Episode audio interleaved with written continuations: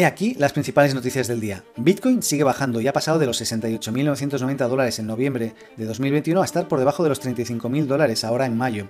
El principal motivo, la subida de los tipos de interés en Estados Unidos para evitar la inflación, lo que provocó en parte la caída del Nasdaq y que también hace menos atractivo la inversión en activos con más riesgo, como el Bitcoin.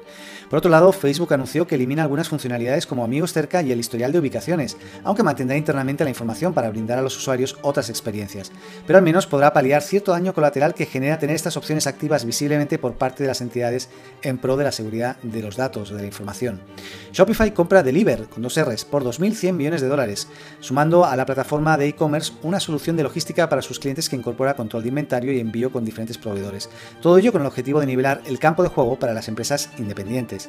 Y por último, Telegram prepara una versión premium mediante el pago de una suscripción que según se sabe incorporará stickers y reacciones exclusivas y la eliminación de publicidad en los canales masivos.